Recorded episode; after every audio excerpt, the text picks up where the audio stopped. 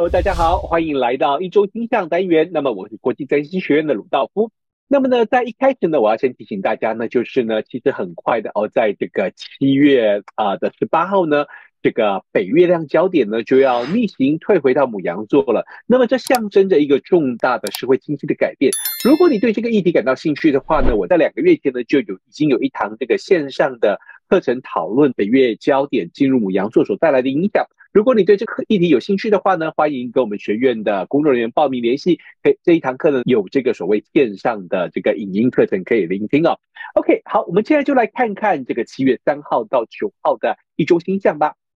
首先呢，我们要说的是未来的仍然有相当多的这种波动以及变化。那么呢，不是说这个所谓海王星结束停滞之后开始逆行就什么事都不会发生。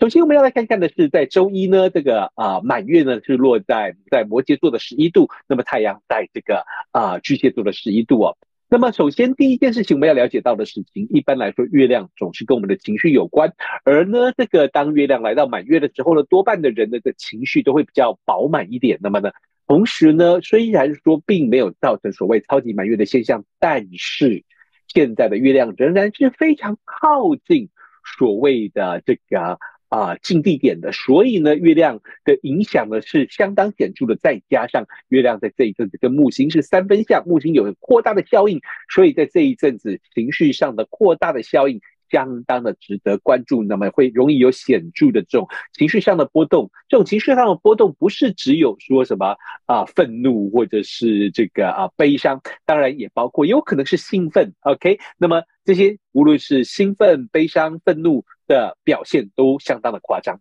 那么呢，同时呢，由于满月的轴线呢是落在这个巨蟹跟摩羯座，那么所以呢，它凸显了一种所谓合作、竞争或者是人际情感啊、上面的议题，都很有可能是跟摩羯座的权威工作，或者是这个巨蟹座所象征的家庭双亲过去家庭的影响有着密切的关联。那么呢，同时呢，这个水星呢也在这一周呢。慢慢的跟凯龙四分相，我们很有可能回忆起一些过往所受到的创伤，特别是在学习的过程当中，或者是在小时候跟朋友、同学或兄弟姐妹之间的互动的创伤。那么我们很有可能是透过所谓言语沟通的这个表达呢，来达到这种疗愈的模式。但是我们要了解一件事情，那就是凯龙它不是只有带来疗愈，凯龙也有可能暗示着伤痛的啊。那么暗示着伤害，所以它有可能暗示着透过言语带来的伤害，而且根据我们的观察，在同一个时间呢，火星跟海王星有一个有一组这个所谓一百五十度，我现在习惯叫它叫做补半六分相。OK，这一组相位，因为海王星有着模糊迷惘的特质，而火星有着行动的暗示，所以在行动上的模糊以及迷惘，就有点像是我们经常在说，利兹格林老师就经常说，这一组相位有点像是到底谁在勾引谁。到底谁在勾引谁？所以模糊迷惘，分不清楚到底谁是采取主动，谁是被动，或者是谁是加害者，谁是受害者的这种模糊的界限的设定，很有可能替包括我们以及包括社会大众带来一些困扰。同时，我提到了，那么从啊、前一阵子，金星就逐渐的靠近火星，会准备产生合相。那么我们也知道的是，这一组合相并不会真的发生，它只会在慢慢的靠近，然后差不多在七月的二十号左右呢，就会因为金星停滞而且逆行，再一次的拉开这个距离。但是在现在当下，金星靠近火星，就像是我们想，我们去去看清楚，我们想要怎么样的去追求我们所想要的东西，以及我们怎么样的去实现我们内心当中的梦想。但是很有可能因为当金星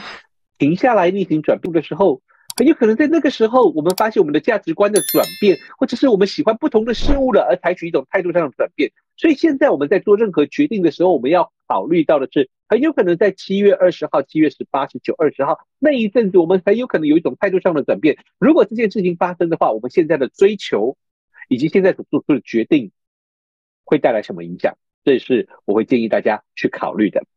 那么很快的，那么每一年呢，我们都会有经历大约四次的月亮灿动。很快的，在下一周开始呢，我们又要再一次经历月亮灿动，从周一就开始了啊。那么月亮灿动呢，会一直维系到七月三十号。同时，下周一开始，水星、火星会接连的在二十四小时当中变换星座，这对财经占星有着相当大的影响。所以，如果你对这个有兴趣的话呢，欢迎来报名我们的八月二十二号开始的财经占星的课程哦。那么，这对我们来说是相当重要的，因为呢，我们的财经占星呢一直是相当受到欢迎的这个课程哦。那么呢，我们不是只有教你怎么样去选股或怎么样的去炒短线，因为。我们并不是一个所谓这种所谓跟股票有关的一个这个学习啊，我们是从这个所谓星象来预测这个所谓啊政治、经济、文化的走向，然后从此我们可以推出这个跟经济之间的影响，所以我们在观察的是经济与占星学之间的关系，那么我们下去做一个研究，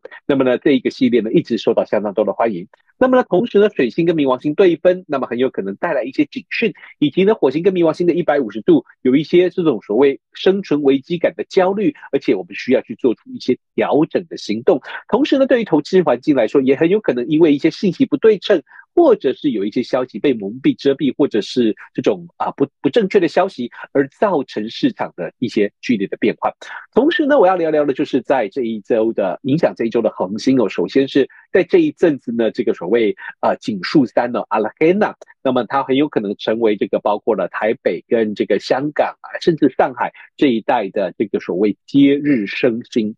那么当它成为接日升星的时候，它暗示着我们内心当中的这种。啊，一种想法跟信念以及环境的背景，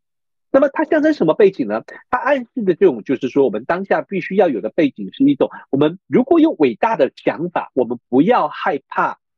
去落实它，因为我们知道在实现的过程当中总是充满困难的。那么一个伟大的梦想，一个美好的梦想或理想，当我们去实践它的时候，一定会遭遇到一些修正挫折。所以我们心中要了解到的就是说，